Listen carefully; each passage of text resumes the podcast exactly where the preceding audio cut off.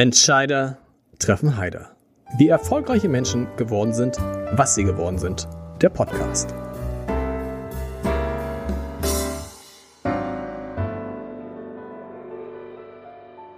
Herzlich willkommen. Mein Name ist Lars Heider und als mein heutiger Gast vor etwas mehr als zwei Jahren hier war, da arbeitete sie für die AD, war ein überzeugter Stadtmensch und ich glaube mich zu erinnern, ein bekennender Fleischesser. Eine bekennende Fleischesserin muss es ja halten. Und heute ist das alles komplett anders. Der Sender, für den sie arbeitet, die Sehnsucht nach etwas, was man Landleben nennt. Und anscheinend haben sich auch die Ernährungsgewohnheiten, sie schüttelt schon mit dem Kopf, äh, zumindest könnte man das glauben. Und ich frage mich natürlich, was ist da passiert? Und wie ist es, ein Lamm selbst zu töten, das man dann essen will, das muss sie heute mit jemandem besprechen, der seit über 30 Jahren Vegetarier ist.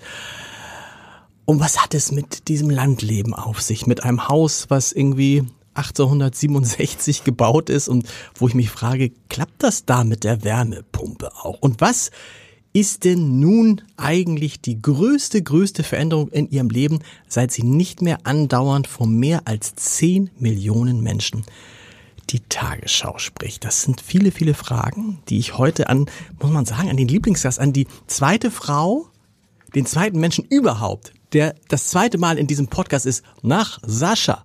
Sascha war auch schon. Linda Zerwakis, liebe Linda. Ich, oh, ich, was für ein Entree. ich freue mich. Wir müssen erstmal sprechen.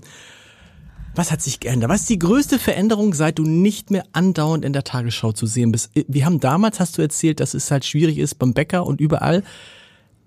Aber ich kann mir vorstellen, dass das gar nicht nachgelassen hat. Die Leute erkennen dich immer. Das ist du die Zerwakis. Immer noch nicht, weil ich mich immer noch nicht schminken kann. Dann so, die sieht ja aus wie, das doch, nee, kann ja gar nicht. Die sieht im Fernsehen viel größer aus, ist immer. Also das war ja immer das, okay. das war eigentlich auch mit das Lustigste äh, damals bei der Tagesschau, weil hinterm Tresen kannst du als Zuschauer nicht einschätzen, wie groß ich wirklich bin. Und alle dachten, ich bin, ich bin irgendwie 1,82 und dann Bist du gar nicht, ne? Nicht mehr. Ich bin, ich schrumpfe. Bist du, bist du 1,70 genau? Ja. Weißt du, wer auch 1,70 ist? Na, Sascha. Olaf, Olaf, nein, der ist, Olaf Scholz. Mensch, hätte ich ja wissen müssen, ne? Ich meine, ihr seid ja. Ihr, ich ich habe Olaf Scholz mal die Frage gestellt, als er aus Hamburg wegging, habe ich gesagt, ging es irgendwie darum, um seine Verdienste um Hamburg und ob er sich dann nicht zu klein machen würde. Und dann sagt er ganz witzig, nö, ich bin 1,70. Ach so. So. Also tagisch. Also was was ist was ist was hat sich in deinem Leben verändert, seit du seit du von der ARD zu Pro7 gewechselt bist? Soll ich dir wirklich sagen, weißt ja. du, was das, das die schönste Veränderung ist? Ich arbeite nicht mehr im Schichtdienst. Okay. Hört man, Entschuldigung, hört ja? man das von außen? Also ich, das macht nichts. Nee, ist nee. okay, okay. Ähm, ich arbeite nicht mehr im Schichtdienst. Und das, also ich habe, ich führe ein normales Leben. Ich gehe abends äh, ins Bett und stehe morgens auf, auf, und muss meinen Wecker nicht um 3.30 Uhr stellen, weil ich zum äh, MoMA muss, also zum Morgenmagazin muss. Oder ich äh, mache nicht einen Zwischenstopp-Schlaf von 20 Uhr bis äh, 21.30 Uhr, um danach zur Nachtschicht zu mhm. gehen. Und ich habe Wochenenden frei. Und das ist wirklich, das hört sich jetzt so banal an, aber wenn man das, äh, ich habe ja vorher auch beim Radio da gearbeitet und ich war ja fast 20 Jahre im Schichtdienst. Ja. Und das ist wirklich schön, muss ich leider sagen. Aber du bist dann ja zwischendurch nicht in Hamburg. Das ist der Nachteil. Nee, ja, genau. Ich muss dann immer einmal nach München. Genau. Einmal pro Woche. Einmal pro Woche nur? Ja. Mit der Bahn natürlich. Ja, echt. also das ist wirklich, ich gebe es gleich zu, weil ich Weil wir kommen ja, also warum, warum mache ich das? Ja.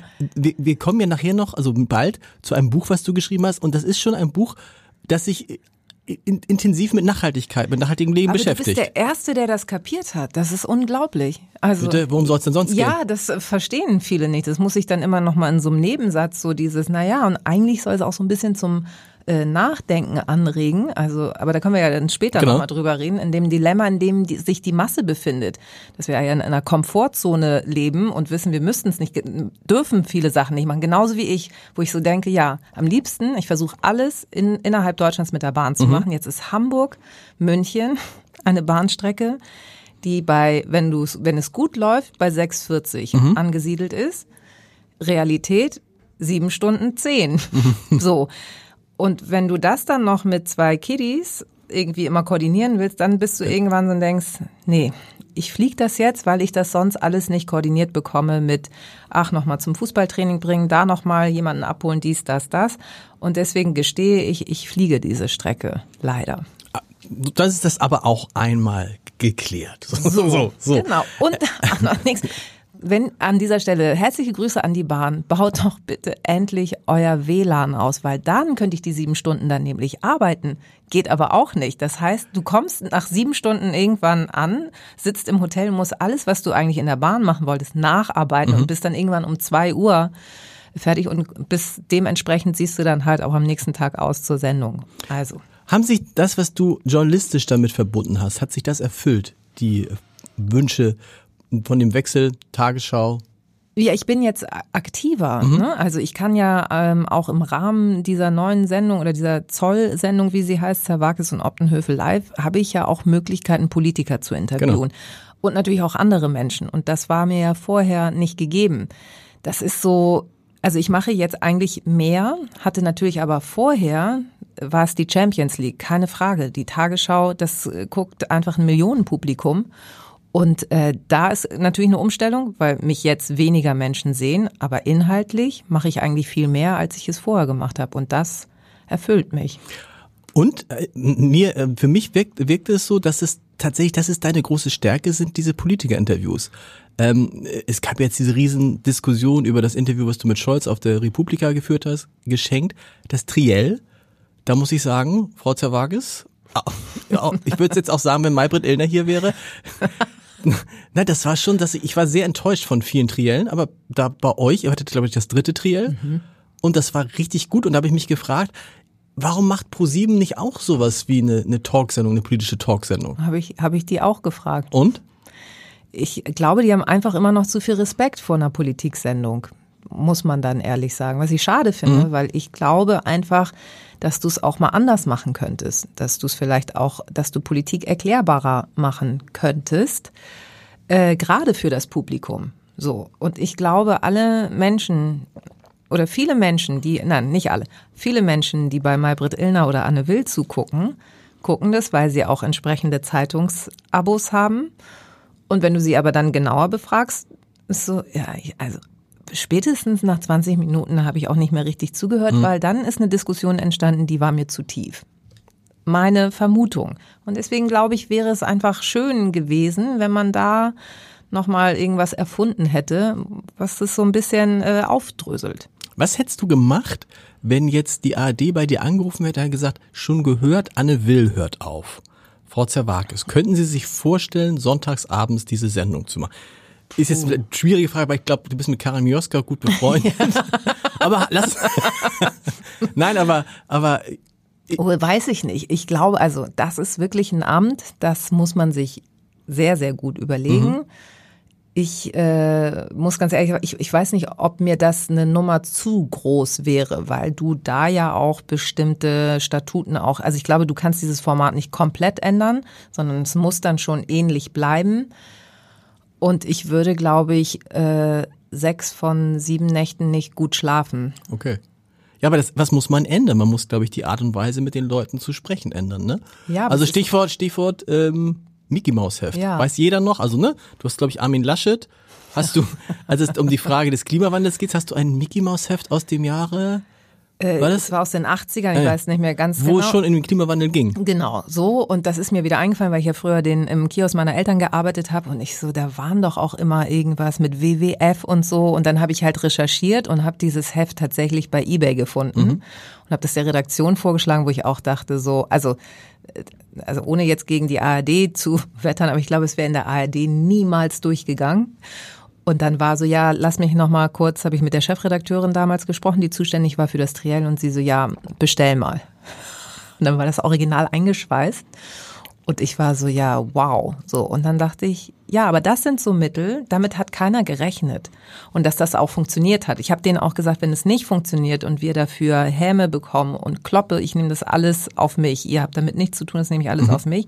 Aber es ist aufgegangen, weil es, glaube ich, auch mal ja ein Überraschungsmoment war in so einer politischen oder in so einem politischen Triell. So.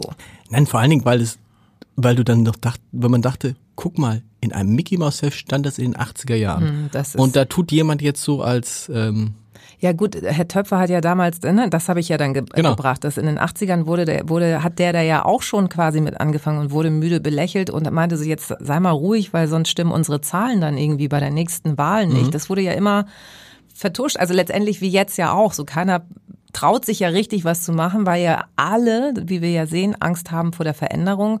Veränderung ist unbequem, aber wir müssen handeln und unbequem wird dann halt wieder ähm, honoriert mit schlechten Zahlen für die, für die Parteien, schlechten Wählerstimmen. Und wir sehen ja, was gerade passiert. Aber es muss, muss was passieren und irgendeiner muss jetzt endlich mal den Mut haben und das äh, auch erklären und sagen so, wir haben keine andere Chance. Ja, es ging uns einfach jahrzehntelang zu gut. Wir haben alles gemacht, um den kompletten Wohlstand zu inhalieren und auszukosten. Und jetzt stehen wir da. Und jeder, der Kinder hat, also ich schäme mich manchmal und denk so, Klar. sorry, äh, ich keine Ahnung, wie ich das jemals wieder gut machen kann, aber ihr müsst den ganzen Kram müsst ihr am Ende irgendwie ausbaden. Herzlichen Glückwunsch. du versuchst, also du versuchst es ja in dem, in dem Buch, über das wir gleich sprechen, wir müssen noch einmal, weil wir beide eine besondere Beziehung zu ihm haben, über Olaf Scholz sprechen. Und wir müssen den Leuten, also, dir wird ja vorgeworfen, dass du auf dieser, auf dieser, auf dieser Veranstaltung da irgendwie mehr oder weniger gefällige Frage, also irgendwie eine Nähe wird dir vorgeworfen zu Olaf Scholz. Etwas, was mir auch, äh, was ich auch manchmal so äh, gesagt bekomme, und da können wir, glaube ich, beide sagen, man kann gar keine Nähe zu Olaf Scholz. Nein, also man kann ihn, Ja. ich kenne ihn wirklich sehr, sehr, sehr, sehr gut und habe ihn sehr, sehr, sehr häufig getroffen und würde immer noch sagen, die Distanz ist da. Total. Oder? Das ist, das ist ja man, der, ist- der, ist, der ist keiner, der irgendwie auf irgendwelche Sachen reinfällt oder dass er den einen mehr mag als, vielleicht mag er den anderen, aber er lässt es einen nicht spüren. Also, da, also da äh, wurde ja schon viel gesagt, ich versuche es jetzt mal äh, zusammenzufassen. Also der Vorwurf, der ja auch im Raum steht, ist, dass ich ihm alle Fragen irgendwie vorab gegeben habe. Man muss ja für so eine Veranstaltung, ist egal für welche Veranstaltung, führt man Vorgespräche, welche Themen man bearbeitet. Und das habe ich mit seiner, mit seinem Team, das waren drei Frauen, und dann haben wir die Themen abgesteckt, dass es um Energie geht, Wandel, wie ändern wir das, aber auch Digitalisierung und so weiter. Und das ist ein Rahmen. Und das war's. Also wir haben die Schwerpunkte festgesetzt, aber ich habe ihm keine einzelnen Fragen gestellt. Also keine und nicht vorab durchgegeben. Also er wusste nicht, was er gefragt wird. Das ist aber ganz normal. Und Übrigens auch ganz typisch für Scholz, der ist, viele, meine Erfahrung ist, viele Politikerinnen und Politiker wollen dann auch noch ein bisschen konkreter werden. Das will der Scholz nie werden. Nee. Weil ja Scholz immer den Eindruck hat, und das stimmt ja meistens auch, dass er es sowieso besser weiß als man selber. ja, genau. So, aber dieses, aber ich fand es so lustig, diese, diese, diese Unterstellung irgendwie, ja, der, der hat sich die jetzt ausgesucht, weil er erwartet, dass die ja was, dass die ihn besonders nett behandelt, dass die ihm Fragen stellt, die kein anderer stellt. Ja, Das ist, also- glaube ich, das ist keine Kategorie bei dem. So, das, da, also danke, dass du das auch so siehst, weil und dann war ja der Vorwurf, so, sie hat ihn nicht kritisch genug rangenommen. Jetzt muss man sich ja auch nochmal den Rahmen vorstellen. Es ging um die Republika, vor Publikum auch. Äh, und sie hätten ja auch Anne Will nehmen Ja. können, we- wenn, wenn du halt diese starke Konfrontation. Ich hab ihn ja, also das Ding ist ja, du, du, ich hab ja hinterfragt. Also wie meinen Sie das so? Und dann kommt eine Scholzomat-Antwort und denkst so, Nee, das habe ich aber gar nicht gefragt. Jetzt nochmal, wann kommt denn, kann ich in vier Jahren den Perso online bestellen? So. Also das habe ich ja habe ich ja gefragt. Und es geht ja dann auch in so einem Rahmen finde ich ein bisschen auch um Unterhaltung. Und ich habe also es wurde in das waren 20 Minuten. Es wurde drei vier Mal gelacht was ja in einem Interview mit Herrn Scholz auch schon mal irgendwie Respekt, nicht so ja. schlecht ist. Und äh, da wurde mir irgendwie so, ja, es war so ein seichtes Interview, wo ich so denke, also ich habe hinterfragt, ich habe ihm vorher keine Fragen gegeben und am Ende, wie du auch gesagt hast, du schaffst es nicht. Guck dir Nein. Tagesthemeninterviews an, wo Moderatoren ihn fünfmal dasselbe fragen. Der, der ist einfach, da ist eine Wand. Nichts, da kommt nichts. Nee, und vor allem, wenn, dann, wenn man das Gefühl hat, irgendwie, es gibt irgendwie einige Journalisten, die er lieber mag als andere, das ist ein Gerücht, damit kann man aufräumen. Das Ja. ist, der ist halt, da ist der so unfassbar professionell, So, ne? Da muss man also. nicht glauben, irgendwie, dass, hey Linda, Küsschen rechts, Küsschen Nee. links, nee. Na, ne? So, wie hat er gesagt, was sagt er immer? Moin oder na? Ja, genau. Na, ja, Na? stimmt. So. Ja, Und schön, schönen Abend. Ja, So. ah, schön auch bei Frau Zawakis. Also jeder, der denkt, ich sag jetzt Olaf zu ihm oder so, forget it, auf gar keinen Fall. Aber es hat eine lustige Sache, und damit ist das Thema abgeschlossen, lustige, äh, in, in der Vorrecherche habe ich lustig, habe ich erfahren, dass das Bundeskanzleramt seitdem tatsächlich für diese Kanzlergespräche, wo du ja auch als Moderatorin in Frage kämst, die immer so im, in die Bundesländer sind, das Buch das Bundeskanzleramt nicht mehr, das bucht jetzt immer das Bundespresseamt, damit also keine direkte Verbindung zum Bundeskanzleramt entsteht. So. Liebe Linda, ich, ich muss ja mich ja outen als Fan deiner Bücher. Ich habe sie alle gelesen. so ist es. Und ich habe natürlich bei deinem neuen Buch Landgang einen riesen Schreck gekriegt, weil ich dachte, um Gottes Willen, ich habe irgendwas verpasst. Ich dachte, oh Gott, deine Mutter ist tot. Nein, oh Na, Gott. Ja, aber es ist, aber es fängt ja an Ja. mit einer, mit dem immer Intro heißt es und man denkt so, oh Gott, die Mutter ist tot. Nee, nein, nein, nein. Es wie, wie, dieses, das hat mich völlig fertig gemacht. Ich konnte, ich dachte, oh Gottes Willen. Und jetzt, deshalb ist Linda aufs Land gegangen, hat irgendwie mit Hamburg abgeschlossen, hat mit der Welt abgeschlossen. Nein. Und ich dachte so, scheiße, und ich habe das alles nicht mitbekommen. Nein, Mutti, Mutti, Mutti geht's gut? Mutti geht's gut, Mutti lebt noch, alles fein. Aber es ist sozusagen ein Anstoß gewesen für die Vergänglichkeit und wie schnell alles passieren kann in diesem kurzen Leben, was wir haben. Und natürlich auch der Anreiz zu sagen, ähm, es braucht wieder Mut für Veränderung oder man sollte möglichst äh, wieder mal was Neues machen. Und dieses, ähm, diesen, also diesen Einstieg, den habe ich tatsächlich bei einer Freundin gefunden, die hatte das verfasst. Das wird ja im Buch wird es halt gesagt, dass Vivi das als KI-Text und so und hinten im Buch danke ich dieser Person auch für diesen Text, weil der so schön ist, dass ich dachte und ich, es geht ja darum auch, meine Mutter ist älter geworden. Und am Ende ist das ja auch mit ein Grund, warum ich nicht komplett aufs Land gehe, weil ich mich um meine Mama auch kümmern möchte. Nicht nur der Grund, aber auch mit ein Grund. Und weil die Mama auch nicht, wäre es eigentlich, wäre es eigentlich eine, eine Möglichkeit zu sagen, Mama, wir ziehen zusammen? Da wird sie sagen, äh, aufs, nach Schleswig-Holstein, also wenn du sagst Griechenland, okay, aber Schleswig-Holstein und ich, nix. Nee, aber tatsächlich nicht? Nee. Weil so, so, so, so eine Mehrgenerationenhaus mit den Enkelkindern und so, ne? da, da, das ist. Weil das Land. Ist nichts. ja, weil Land und weil das ihr dann fremd ist. Also sie ist ja nur in Hamburg geblieben und sie findet das da auch schön, aber auch so für eine gewisse Zeit und dann ist auch wieder gut. Dann ist wieder, nee, jetzt muss ich auch wieder meine Abläufe haben und ich weiß, wo ich hier was mit dem Bus machen kann und so und von daher. Hast du sie schon mal gefragt? Oder ist es auch für Nee, dich das so? ist, äh, also Du da, weißt das es brauch, ich brauche auch das nicht fragen. Weil sie hat ja, du hast ja schön gesagt, als du ihr gesagt hast, ich mache mal diesen Versuch, so ein bisschen mehr auf dem Land zu leben. Du Land dauert nix lang. Ja. Ist das, ist sie, sagt sie dann nicht, Linda, lass das, mach das doch dann richtig auf Deutsch oder ist, stört sie, nee. Nee, also der, der, die, die kennt mich dann, hat mich halt ausgeladen. Also sie weiß ja sowieso, wie viele mit der alles besser. Mhm. Und dann war so, okay, ich zeig's dir und wusste aber gleichzeitig auch so, hm. also ich, ich, ich sag ja auch von vornherein, ich brauche ja hin und wieder mal diese Gänge in die Stadt, um mich um sie zu kümmern. Wahrscheinlich auch aus eigener, weil ich Angst hatte selber vor diesem komplett da, alles selber machen, Tomaten anbauen, Mangold anbauen und den ganzen Tag im Dreck. Das war ja dann auch schön, aber nur so, also ein, ein Hoch auf Judith Rakers äh, ist unangefochten, wow, wie die das macht und die geht da ja komplett drin auf. Die Seite habe ich jetzt nicht ganz an mir entdeckt. Aber das ist interessant, weil es ja viele so Städter gibt, jetzt sag ich beinahe so in unserem Alter, aber irgendwann so mit, du bist ja jetzt knapp über 40, glaube ich. Das, kommt das hin? Ja. Lassen wir es so stehen, finde ich schön. Also, und dass man dann so denkt, ach, eigentlich wäre es doch auf dem Land schöner. Ja, war ja, war ja auch die, Ist ja, ist ja auch oft auf dem ist, Land schön. Also ich bin da ja auch hingegangen, weil ich Ruhe gesucht Ja. habe. Also ich musste dieses Gefühl von, äh, wenn- ja, man, geh mal am Sonntag äh, an die Alster ab 10.30 Uhr. Denkst du, gehst mal kurz spazieren, um in dich zu gehen. Nee, das sind ja noch ein paar tausend andere und vergisst es. Also dachte ich, ich brauche tatsächlich einmal so, ich muss mal den Kopf zwischendurch immer mal so ein bisschen durchpusten und dadurch ist diese Idee entstanden. Und du bist ja, du musst ja erstmal Ruhe ertragen als Stadtmensch. Und die ersten Male waren ja auch so, dass du dachtest so, ähm, hat jemand die Akustik-CD vergessen einzu, kann die noch mal jemand, kann das noch mal jemand abspielen?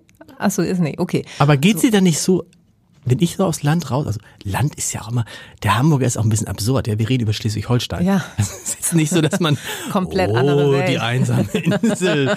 wir reden also, wir reden also, da reden wir schon teilweise über, ist man schon eine Stunde unterwegs.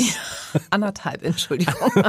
Also bei dir ist es ja Ostholstein, ich bin ja eher auf der anderen Ecke, da Richtung Schlei und so. Aber ich finde ja schon, allein schon, wenn du dann da bist, du schreibst es auch, es ist so herrlich ruhig. Das heißt, man schläft vom ersten Tag an besser. Super. Und die Luft ist viel besser. Ja.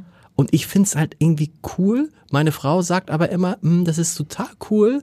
Und dann wird's irgendwann wieder dunkel, wenn der Sommer zu Ende ist. Und dann ist es natürlich sehr, sehr dunkel. Also stimmt. diese, ist es nicht so eine, das Beste, so, so für so einen Hamburger die Beste, wenn es geht, im Sommer in Schleswig-Holstein, im Winter in Hamburg. Das ist doch eine ganz gute. Ja, ich, ich habe ja mich jetzt fürs Modell entschieden, Hamburg und zweimal im Monat, also Ja. an den Wochenenden dann aufs Land, Ja. also nach Schleswig-Holstein. Und äh, da ich ja noch so ein bisschen griechische DNA habe, wird mein Modell wahrscheinlich irgendwann sein halbes Jahr Griechenland.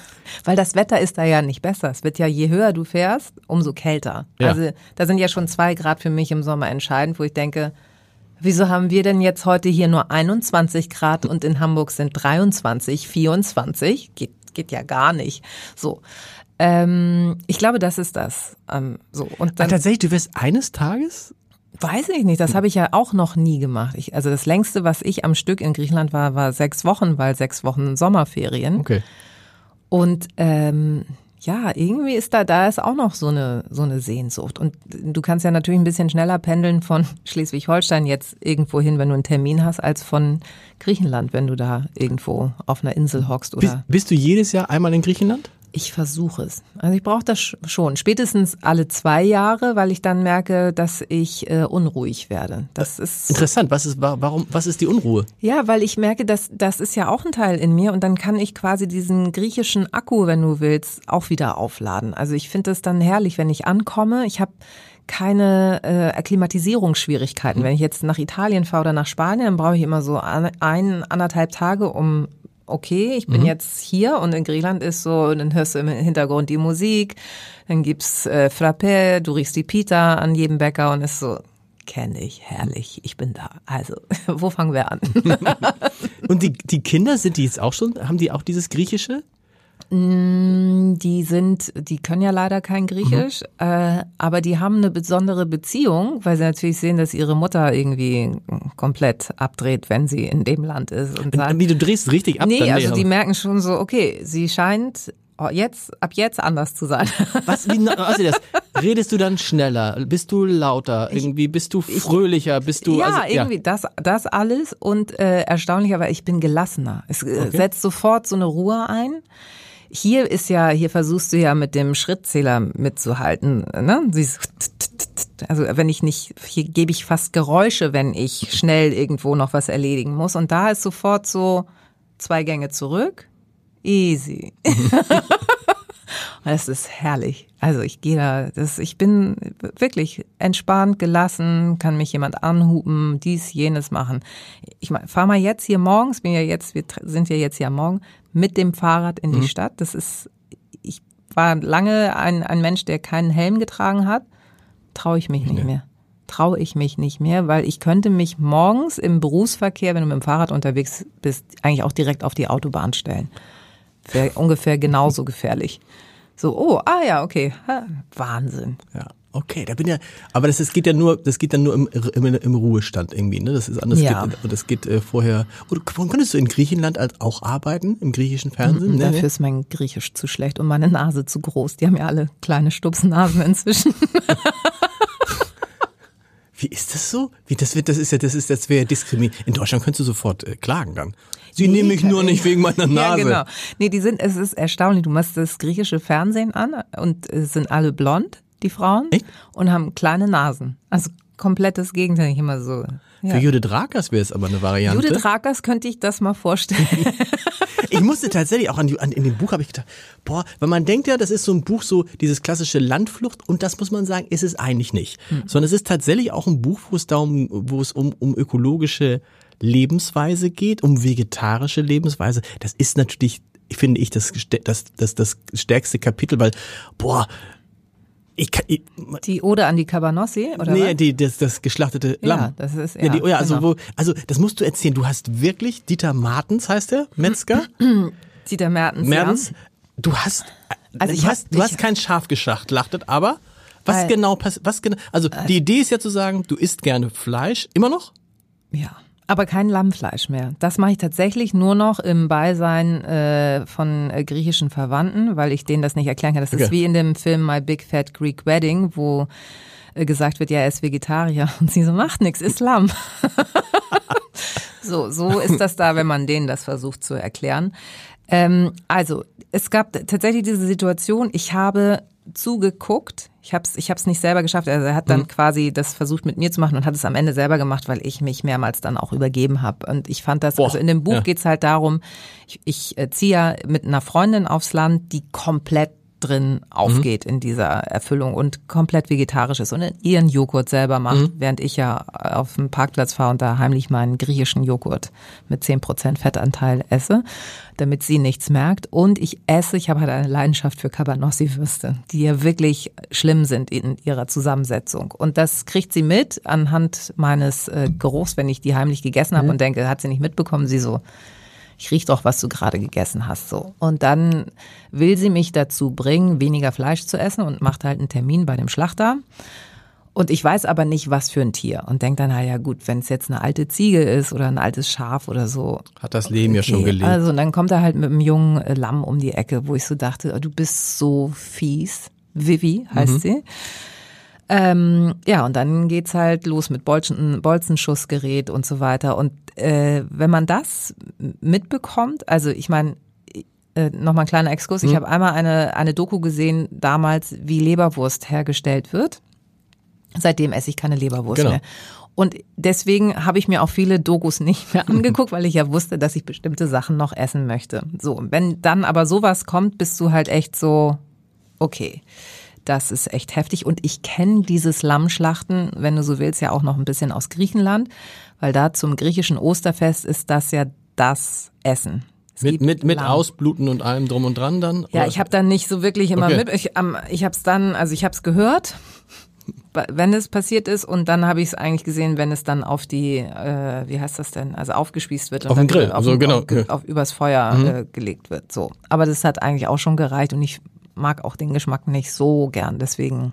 Aber das ist die große Frage, weil ich erinnere mich, als ich Zivildienst gemacht habe, da hatten wir auch so ein, hatten wir so ein, so ein Seminar zur Vorbereitung und kurz vor dem Essen hat dieser Seminarleiter diesen 30 jungen Männern einen Film gezeigt über wie Tiere geschlachtet werden. Und wirklich hat kein einziger Fleisch danach gegessen. Und ich bin jetzt irgendwie so ein bisschen dabei geblieben, auch weil ich Fleisch nicht mochte.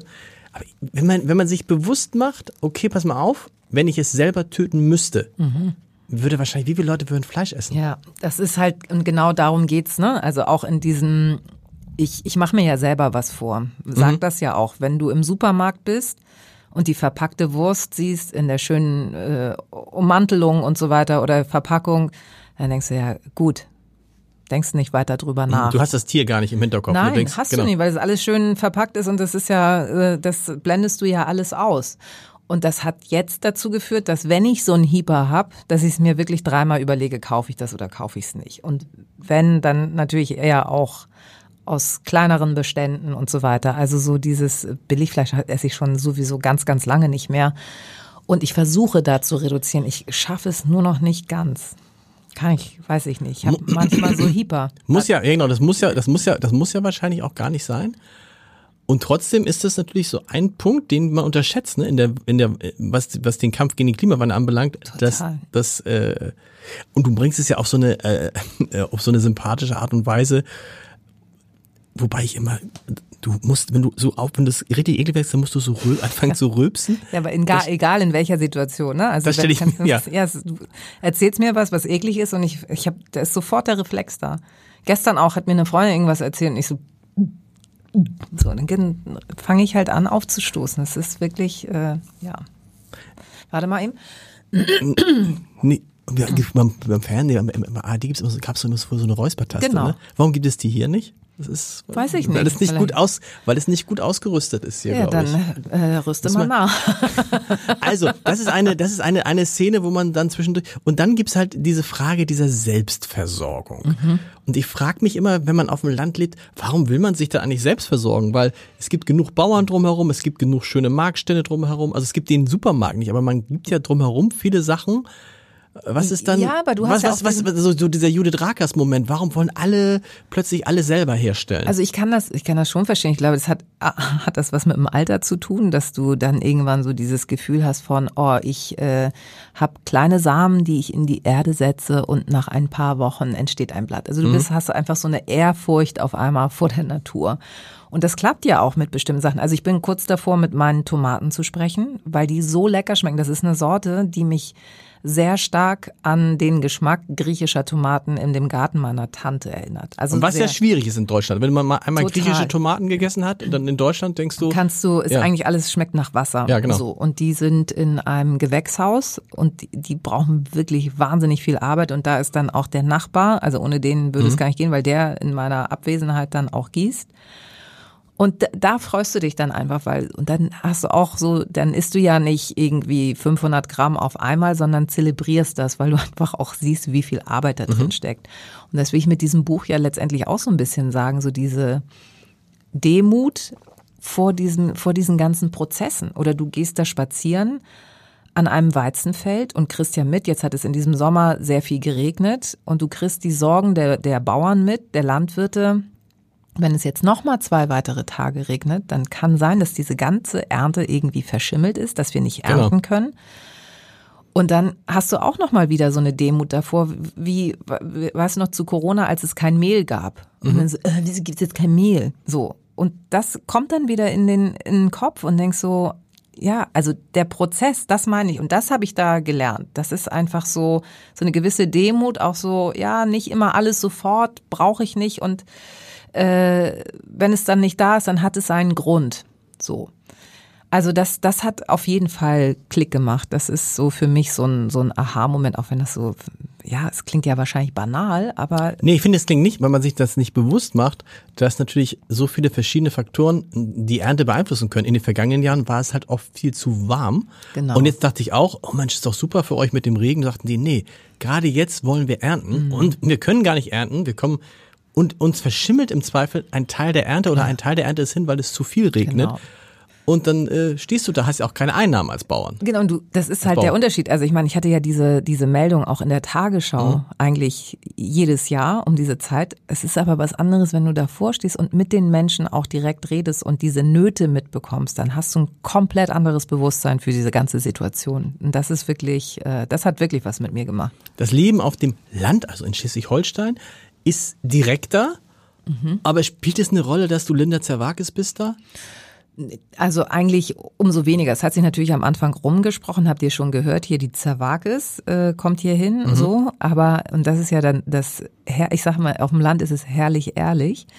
Du musst ja auch von ganz klein wieder anfangen. Ne? Also du bist ja auf Nachbarschaftshilfe Genau. angewiesen. Und wenn du hier in der Stadt ist so, ich habe meine Nachbarschaft, die auch super ist, ich habe hier mein System und alles andere interessiert mich nicht. Dann bin ich ja in meinem Tunnel. So muss ja dann auch nicht groß grüßen und so. Und da ist es so dieses, man muss sich selber wieder in den Hintern treten, um auf Menschen aktiv zuzugehen, weil du auch deren Hilfe brauchst. Und ohne unsere Nachbarn wären wir da auch komplett aufgeschmissen gewesen. Also sei es angefangen bei Werkzeug über, ich sag mal, Hochbeet.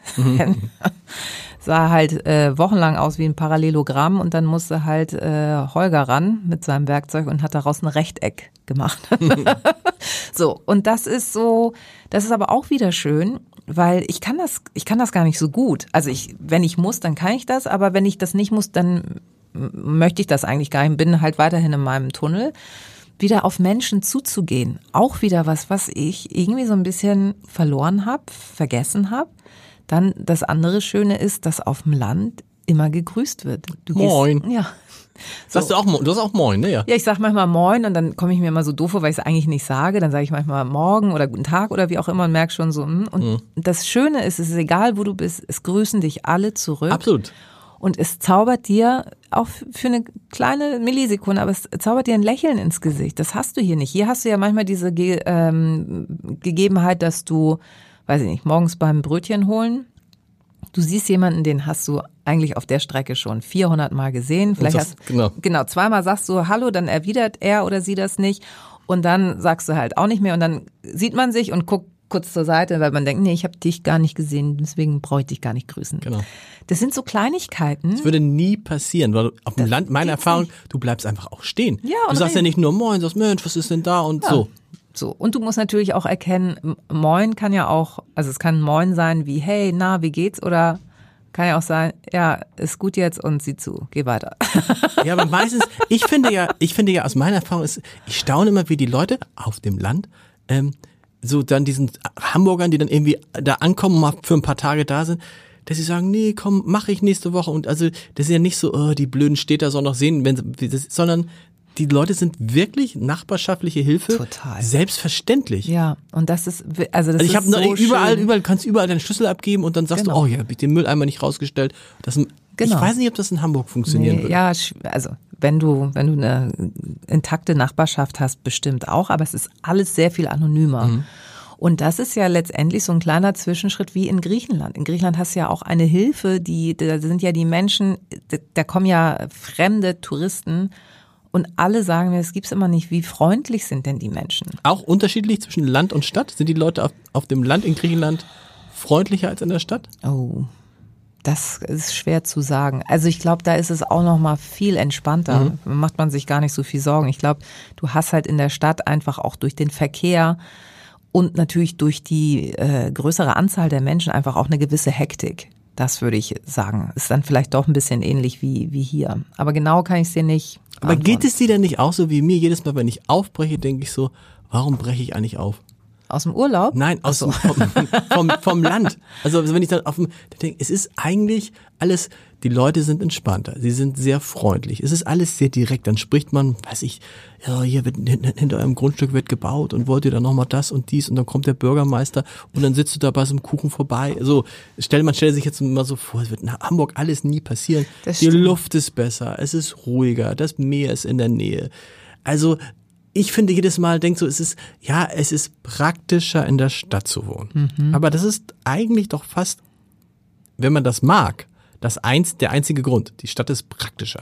Ja, und ich, da ich ja von klein auf hier geboren bin, brauche ich, habe ich dann doch gemerkt, ich brauche so eine Art Hektik. Dann doch. Also ich, wenn es mir dann zu ruhig ist, also ich brauche das, um runterzukommen, und dann merke ich aber auch so, ist aber schon auch ganz schön, irgendwie drei Cafés zur Auswahl zu haben, wo ich jetzt morgens vielleicht meinen Kaffee holen kann, so. Und dann vielleicht auch wieder in seiner Anonymität zu, zu, ja, unterzutauchen. Plus, und das am Ende hat das aber leider auch einen Grund mitgehabt, ist die Infrastruktur. Auf dem Land fährt der Bus zweimal am Tag. Bei mir vor der Tür fährt er im fünf bis zehn Minuten Takt. Wenn ich auf dem Land was vergesse im Supermarkt, muss ich zehn Kilometer hinfahren und zehn Kilometer zurück, sprich 20 Kilometer. Mache ich das, um nochmal, einen, weiß ich nicht, einen Topf Schmand zu kaufen? Und dann denke ich so, so. Und auch da kannst du dann wieder auf Nachbarschaftshilfe und sagst so, fährst du nachher nochmal oder Ja. morgen kannst du mir nochmal das und das mitbringen? So. Ja, weiß ich nicht. Jetzt bin ich ja wieder hier. Also ich finde, für mich ist dieses Modell mit hauptsächlich hier plus äh, quasi auswandern zu können, anderthalb Stunden von hier, ist, äh, ist meine Optimalversion. Okay. Ändert sich das, wenn die Kinder mal eines Tages aus dem Haus sein sollten? Dann, dann ist, Ist diese, kommt, Griechenland. kommt Griechenland. Dann kommt Griechenland. Weil ich habe auch, ich habe, ich sag jetzt einen ganz schlimmen Satz, Ja. wo viele Schleswig-Holsteiner sagen, ja, bleib doch da, wo du bist. Ich sag mal so, Ostsee ist nicht Mittelmeer, ne?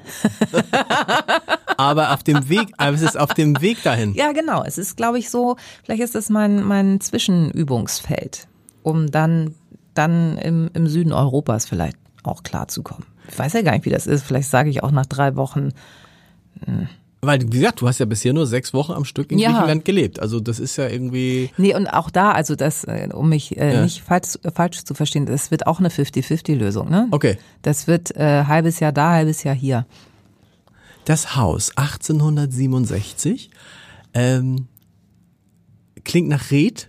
Mhm. Red ist gut. Das Dach muss mal wieder neu gemacht werden.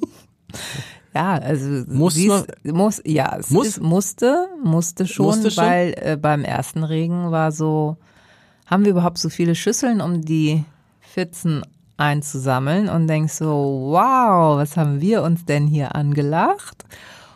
Und also in diesem Haus sind sehr viele. Ist das dein Magen? Das ist, das ist irgendwie, die, die bauen gerade um hier. Nee, weiß ich nicht. so, okay. Also, Achso, weiß ich ja. Also als, stellen wir uns vor, wir sind immer im Haus. Haus. Ja. Also da ist sehr viel ähm, Nerven sind in diesem Haus, Zusammenbrüche, Weinkrämpfe, Fluche und Geld. und Marder, Marder, Gab's auch. Gab's auch. Gab's auch. Reddach muss man sagen, ist an sich nicht so schlimm, weil das macht man einmal in seinem Leben. Gut, ich glaube andere Dächer auch, aber einmal in seinem Leben und dann könntest du dich beim nächsten Mal, ich glaube, es hält so 50 bis 60 Jahre so ein Reddach. Reicht. Hast du dir schon Gedanken gemacht äh, oder wie ist es in dem Dorf da? Stichwort Energiewende. Das taucht in dem Buch nicht auf, aber es betrifft natürlich viele, dass man sich fragt, boah, was heißt das? Also wir reden ja immer in Hamburg dann, oh, wenn Sie ein Haus haben, das älter als 1960, 1970 so. Wir reden jetzt über 1867. Ähm, was habt ihr da? Gas, Öl? Wie geht das? Oder? Äh, was ist das? Es ist Gas. Ja. Und es wird immer überlegt, ob man, da sind, ist ja noch so ein Schuppen, ob man da dann irgendwie auch noch Solar aufs Dach packt, Okay. damit man zumindest einen Teil. Oder es wird überlegt, ob man halt mit der Nachbarschaft quasi was findet, So ein was Block, man, ja genau. genau. dass man, dass man sich das aufteilt, aber du brauchst dann ja von allen eine Zustimmung und das ist so ein bisschen. Noch, da, da hört man immer vom, vom Land, dass dann irgendwie zum Beispiel die großen Energieversorger sagen, "Hm, das lohnt sich. Wie viele, wie Häuser habt ihr hier? Zehn Häuser? Mhm. Lohnt sich nicht. Für irgendwas, also irgendwas zu machen, so Stichwort irgendwie, was, Ja. was, was, wo du sagst, du kommst irgendwie, kommst irgendwie an Fernwärmenetz.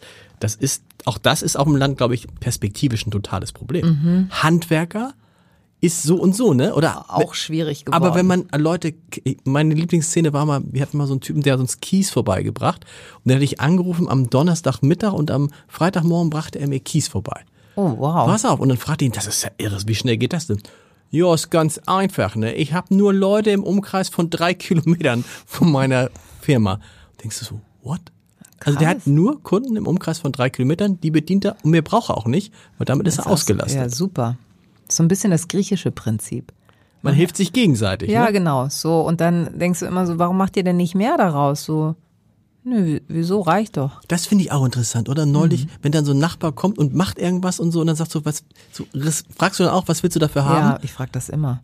Und die empfinden das, ich will nicht sagen nicht als Beleidigung, aber so ein bisschen in die Richtung geht es, ne? Unter Ja. Nachbarn hilft man sich. Ja, das ist total irre. Und ich komme dann irgendwie, bring dann halt Speisen, weil ich ja, ja, handwerklich kann ich mich jetzt nicht so revanchieren, ehrlich gesagt. Und bring dann irgendwas mit vom Einkaufen oder eine Flasche Wein oder wie auch immer. Man bringt mal was vorbei. Ja, genau. Was. Oder backt man Kuchen. Wo hast du das Buch geschrieben? Auf dem Land oder in der Stadt? Hauptsächlich auf dem Land tatsächlich, auch wegen der Ruhe. So. Und, zum Schluss dann doch, weil es hektisch wurde wegen Abgabetermin. Ähm, ja, ich würde sagen äh, 60, 40. 60 Land, 40 Stadt. Ist noch mal, ich bin ja ein großer Fan von Chrissy, deiner Mutter, so, so noch mal so ein Buch über das Leben mit der Mutter. Ich meine, du hast es schon, Ich habe schon zwei, Zwei- ne? die denkt auch. ja, aber Ja. das ist, aber sie ist so lustig. Ja. Ist sie schon mal mit im Fernsehen gewesen oder so? Nee. nee. Warum macht sie das nicht? Ich glaube, sie hat dann doch zu viel Respekt. Und sie, und das, weil bei meiner Mutter ist es sehr lustig. Also es ist ja noch die Generation, die immer noch nicht so richtig gut Deutsch spricht, weil es ja damals keine äh, Deutschkurse gab.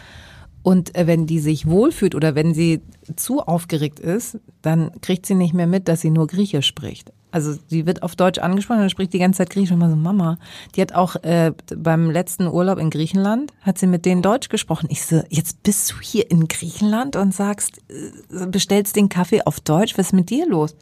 Ah, nee, habe ich gar nicht gemerkt. Ich so, ja, aber ist so. Also da, da legt sich irgendwie so eine äh, Diskette, so so ein Chip ist irgendwie nicht richtig drin. Wie fand sie, wie oft war sie, wie oft war sie in dem Haus schon? Öfter wahrscheinlich, ne? Ein paar Mal. Ja, ein paar, also Und wie findet sie's?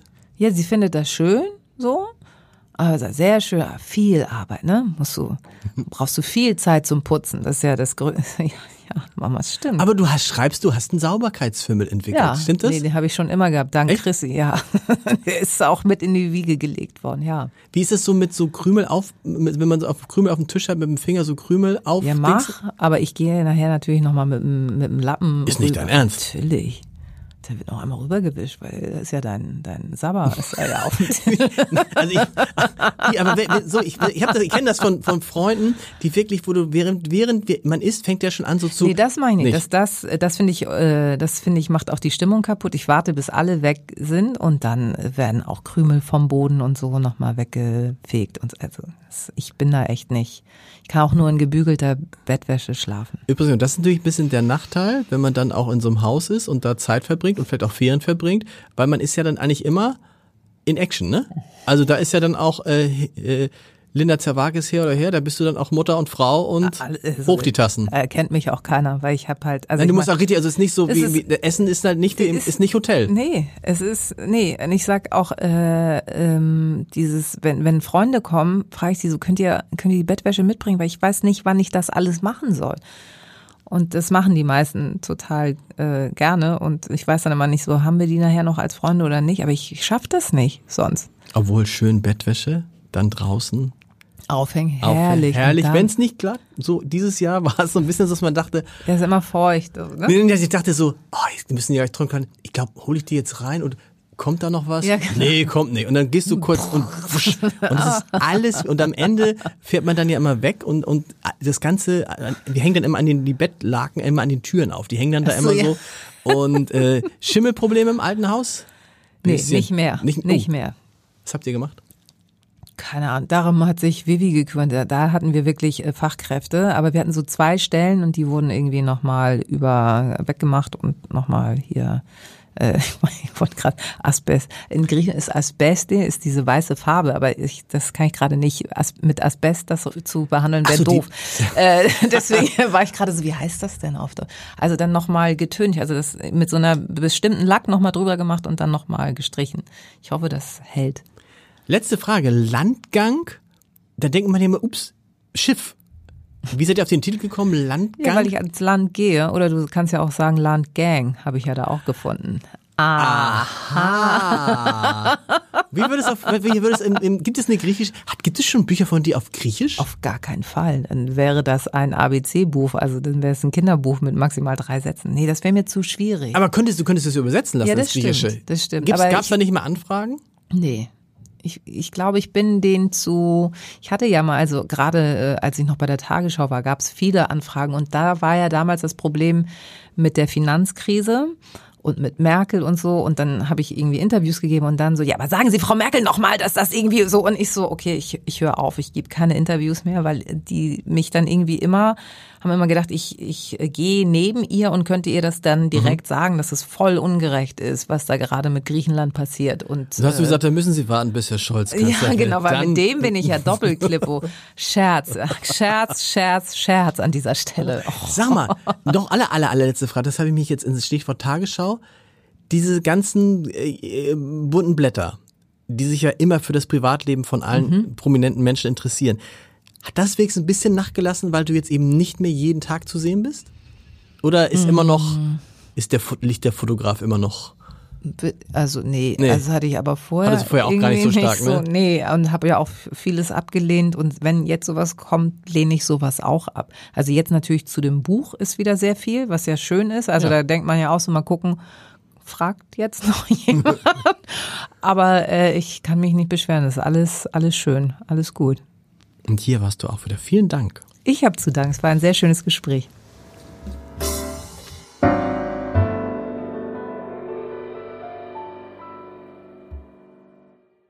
Weitere Podcasts vom Hamburger Abendblatt finden Sie auf abendblatt.de slash podcast.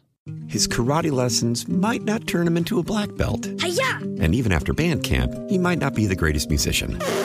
But with the 3% annual percentage yield you can earn on a PenFed premium online savings account, your goal of supporting his dreams Thanks for everything, Mom and Dad. will always be worth it. Apply today at penfed.org slash savings. Federally insured by NCUA. $5 minimum to open account. To receive any advertised product, you must become a member of PenFed. PenFed's got great rates for everyone.